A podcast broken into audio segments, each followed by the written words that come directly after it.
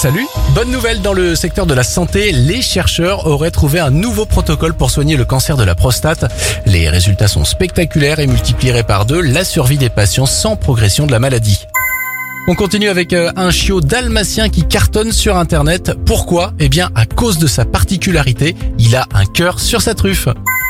On termine avec euh, l'invention d'une société autrichienne des chaussures intelligentes grâce à des capteurs. Ces euh, chaussures d'un nouveau genre détectent les obstacles dans un rayon de 3 mètres et alertent la personne.